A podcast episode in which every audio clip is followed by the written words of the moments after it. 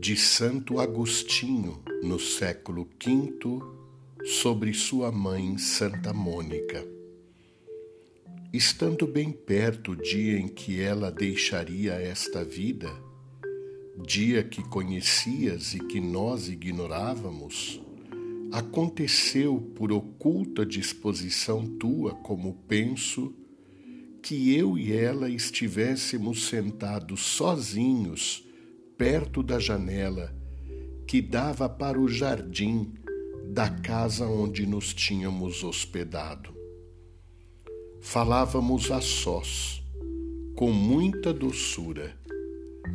Ansiávamos com os lábios do coração pelas águas celestes de tua fonte, fonte da vida que está junto de ti. thank you.